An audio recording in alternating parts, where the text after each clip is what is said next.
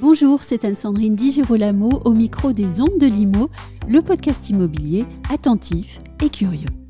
À l'occasion du REN 2022, j'ai rassemblé autour du micro des Ondes de Limo Cédric Lavaux, président du fichier AMEPI, Jean-Laurent Lepeu, président de MLS France, et Bernard Cadeau, délégué général de Partage Plus. Vous vous en doutez, nous avons échangé sur la philosophie des différents modèles de partage de mandat, mais aussi sur l'actualité avec ces trois dirigeants tout à fait aguerris à la discussion.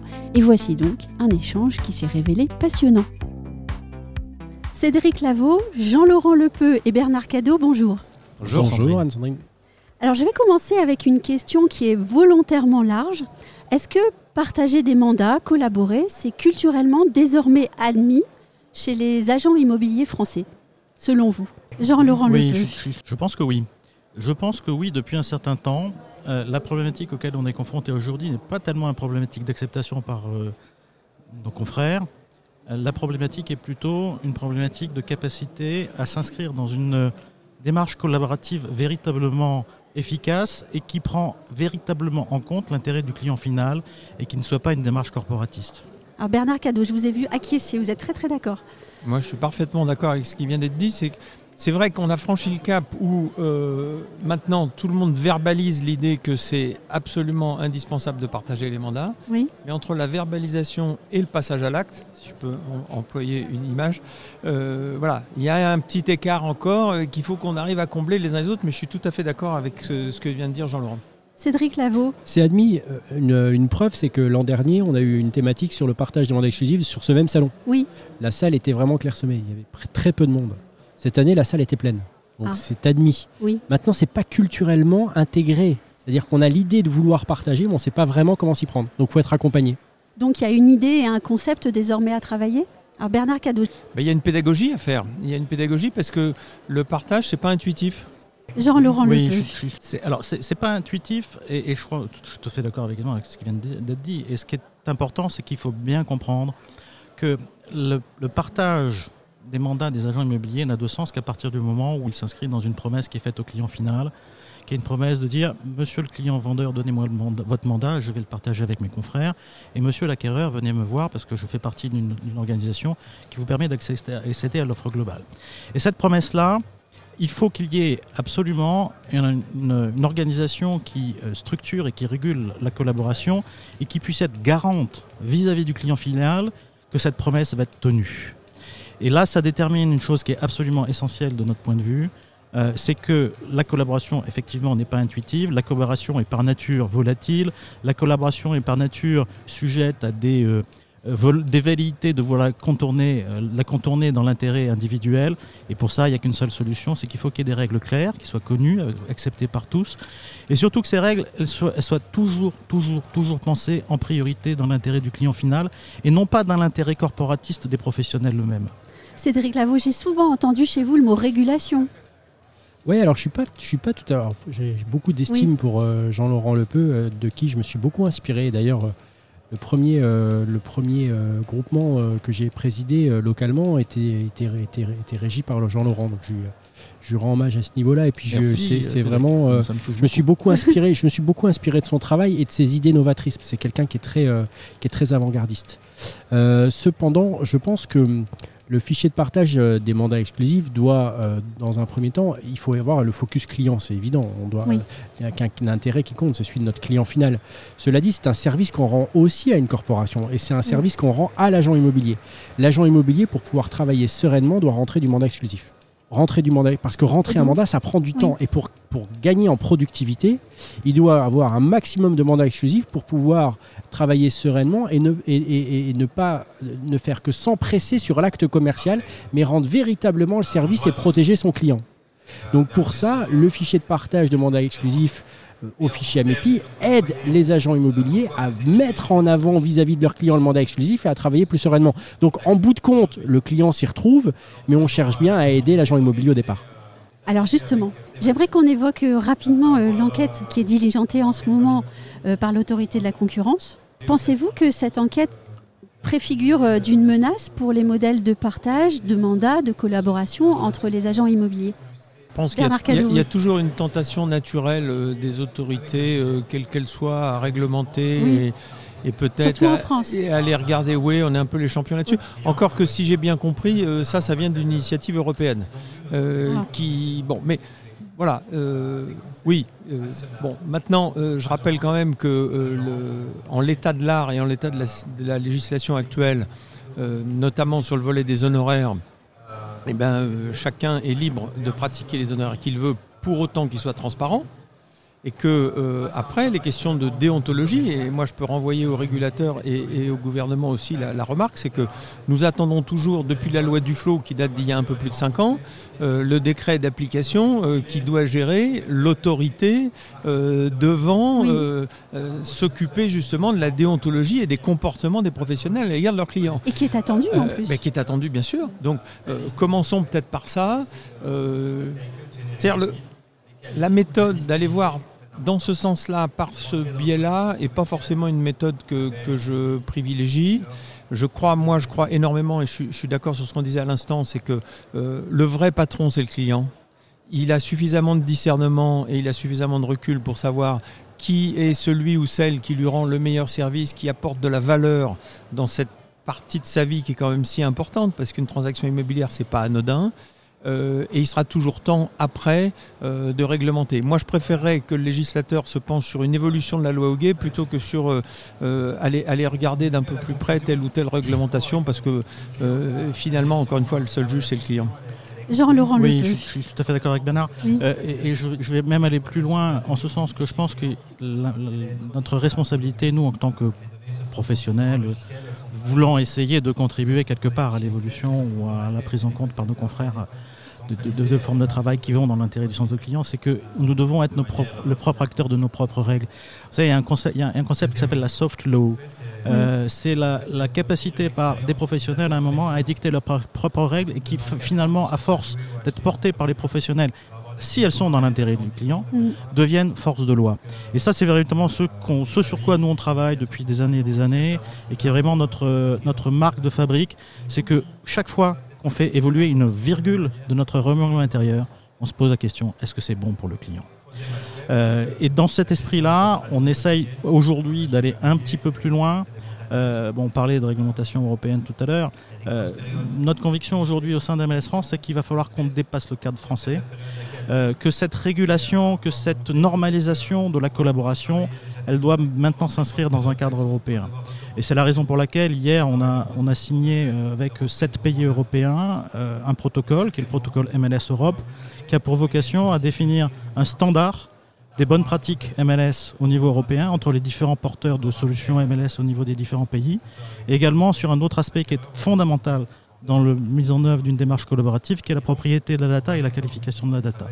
Et pour ça, dans le cadre de ce, euh, protocole MLS Europe, on a également prévu de travailler sur un dictionnaire de, données standard au niveau européen, de telle façon à être capable d'interagir avec l'ensemble des acteurs de la démarche collaborative dans les différents en leur, apportant une solution, en leur apportant un, élément qui va te permettre de rationaliser, d'organiser euh, cette collaboration euh, de manière plus efficace à l'intérieur de leur propre pays. Cédric Lavaux sur cette euh, Le fichier de partage de, mandat exclusif au, fichier AMEPI, c'est un modèle euh, qui a été, il relève d'un voyage d'études euh, mm. de, mes pères, avant que je, bien avant que je sois dans le système, qui sont allés aux États-Unis, accompagnés de Bernard d'ailleurs, qui est au conseil d'administration du fichier AMEPI, et qui se sont rendus compte qu'il fallait apporter en France ce modèle du partage de fichiers de mandat. Donc ils ont créé je vais la faire courte parce que ça va être très long l'histoire.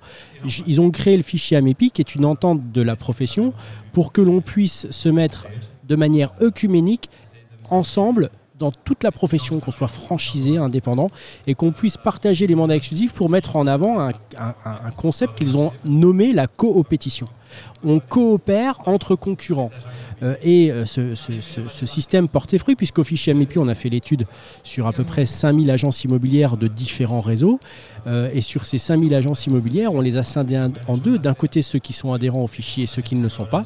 Dans les cinq réseaux interrogés, Ceux qui sont adhérents ont toujours un chiffre d'affaires supérieur à ceux qui ne le sont pas. Et le chiffre supérieur d'affaires des agents immobiliers qui sont adhérents au fichier AMEPI est de 47 000 euros environ pour une valeur euh, ajoutée et un, nombre de mandats exclusifs de 7 mandats en plus. Donc les chiffres sont éloquents. Donc oui, il faut développer le fichier de partage pour mettre en avant le mandat exclusif. Et c'est la mise en avant de ce mandat exclusif qui va permettre de rendre le meilleur service à nos clients. Donc en bout de course, au bout de la loupe, c'est bien le client qui est valorisé par ce système sans pour autant courir le risque d'imposer une distorsion au marché, parce que là, vous reviendrez, euh, vous, vous, allez voir revenir euh, au pas de course le législateur. Ben, vous, vous, vous, parliez de la, la, concurrence, de l'autorité de la concurrence. J'ai été auditionné euh, par l'autorité de la concurrence, 4 heures. Donc je peux un peu en parler euh, sans, dévoiler la, forme. Non, mais je crois que 4 euh, heures, c'est une expérience. C'est une expérience, mais c'est effectivement un véritable sujet. Je veux dire, euh, il a fallu. le, ils ont voulu savoir et ils ont voulu se, rendre compte que les fichiers de partage de mandat exclusif, quels qu'ils soient, n'entachent en rien la libre concurrence. Et on leur a largement démontré, parce que ça n'entache en rien la libre concurrence, bien au contraire. Alors il nous reste quelques minutes, j'aimerais qu'on rentre plus avant dans chacune de vos entités. Euh, vous représentez chacun des entités plus ou moins anciennes. Euh, le petit dernier, c'est Partage Plus, euh, avec vous, Bernard Cadeau. Votre politique de recrutement est sensiblement différente, puisque je crois que Partage Plus n'est pas réservé exclusivement aux agents immobiliers. Alors effectivement, Partage Plus, c'est une association qui opère une plateforme qui s'appelle Listigo. On a lancé ce nouveau nom et, cette nouvelle signalétique ici sur le Rent. Euh, l'idée de base, c'est effectivement de partir d'un principe très simple qui consiste à dire que tout professionnel de l'immobilier qui est en capacité de faire signer un mandat exclusif de vente à un client est éligible à cette plateforme pour partager avec d'autres. On est parti de cette chose-là. Partage Plus est une association, donc volonté œcuménique, et puis un, accès qui est facile, qui est gratuit pour les utilisateurs, parce qu'en ces temps euh, un peu difficiles, c'est pas pas anodin, euh, et on considère que il n'y a, aucune raison de mettre de côté tel ou tel mandat. Le monde a changé. Il y a une émergence de nouveaux modèles qui pèsent, alors selon les chiffres, entre 15 et 20% du marché de la transaction immobilière en France. Donc ils sont les bienvenus comme sont tous les uns et les autres les bienvenus. Et j'aurais profité du, plateau des ondes de Limo, puisque moi je me réjouis de la création de ce fichier euh, MLS européen. C'est un fichier, hein, c'est un, label. Alors un label MLS européen pour dire, euh, bah, euh, nous, Listigo, on est, on est partant. Hein. il faut qu'on se voit, qu'on discute, mais on est partant pour que ce, ce, label puisse être étendu, parce que le, le but de tout ça, c'est d'étendre au maximum. Donc voilà un petit peu comment on fonctionne. Alors je ne sais pas si ma question euh, finalement, euh, ma question suivante va pas être déjà hors sujet. Euh, Cédric Lavaux et, Jean-Laurent Lepeu, le fichier AMEPI et MLS sont ouverts aux agents immobiliers exclusivement. Qu'est-ce qui justifie selon vous cette politique qui est différente de celle de, Partage Plus? Bah, En France, il y a une seule loi qui régit le métier, c'est la loi Hoguet. La loi Hoguet délivre une carte professionnelle à un agent immobilier reconnu. Euh, c'est même un titre aujourd'hui. Donc le fichier AMEPI, euh, par rapport à, sa règle d'adhésion, ne fait que répondre à l'exigence de la loi Hoguet qui reconnaît l'agent immobilier responsable de ses actes. Voilà, donc, mais, mais, mais, mais il faut surtout pas en faire quelque chose de sectaire. C'est-à-dire que le fichier AMEPI est ouvert à tous les agents immobiliers. Et pour exercer l'intermédiation professionnelle immobilière en France, il faut être agent immobilier. D'autres modèles n'existent pas. Donc si vous êtes porteur d'une carte professionnelle dans le territoire dans lequel il y a euh, l'alpha, euh, l'animation locale du fichier que vous avez un lieu en capacité de recevoir du public et que vous mettez à disposition votre registre des mandats pour pouvoir vous faire contrôler, welcome, tout le monde est le bienvenu. Et d'ailleurs, ceux-ci euh, ont des agents co, des mandataires. C'est pour ça que je ne comprends pas cette notion de réseau mandataire. La loi Hoguet stipule les agents immobiliers qui sont, qui sont reconnus par une carte professionnelle délivrée par la chambre de commerce et qui peuvent faire travailler euh, euh, des collaborateurs et tous les agents immobiliers français sont les bienvenus. Jean-Laurent Lepeu. Alors, si vous permettez, moi je vais retourner un petit peu la question parce que nous ne considérons pas être un fichier. J'ai pas dit que vous étiez un fichier. non, mais voilà. Donc, si vous voulez, nous, nous n'avons pas de règles de recrutement. Nous ne recrutons personne. Euh, le MLS France est plus une fédération d'associations locales Et notre vocation est d'accompagner ces associations dans l'appropriation de la démarche collaborative et dans la mise en œuvre des bonnes pratiques collaboratives et de leur fournir le maximum de services et d'outils pour que la collaboration soit véritablement efficace au plan local. Car, je, vais peut-être enfoncer une porte ouverte, mais la collaboration n'existe véritablement que dans une dimension locale, dans un marché où il y a une unicité de clientèle. Donc cette collaboration, elle doit vivre, fonctionner et être régulée au plan local.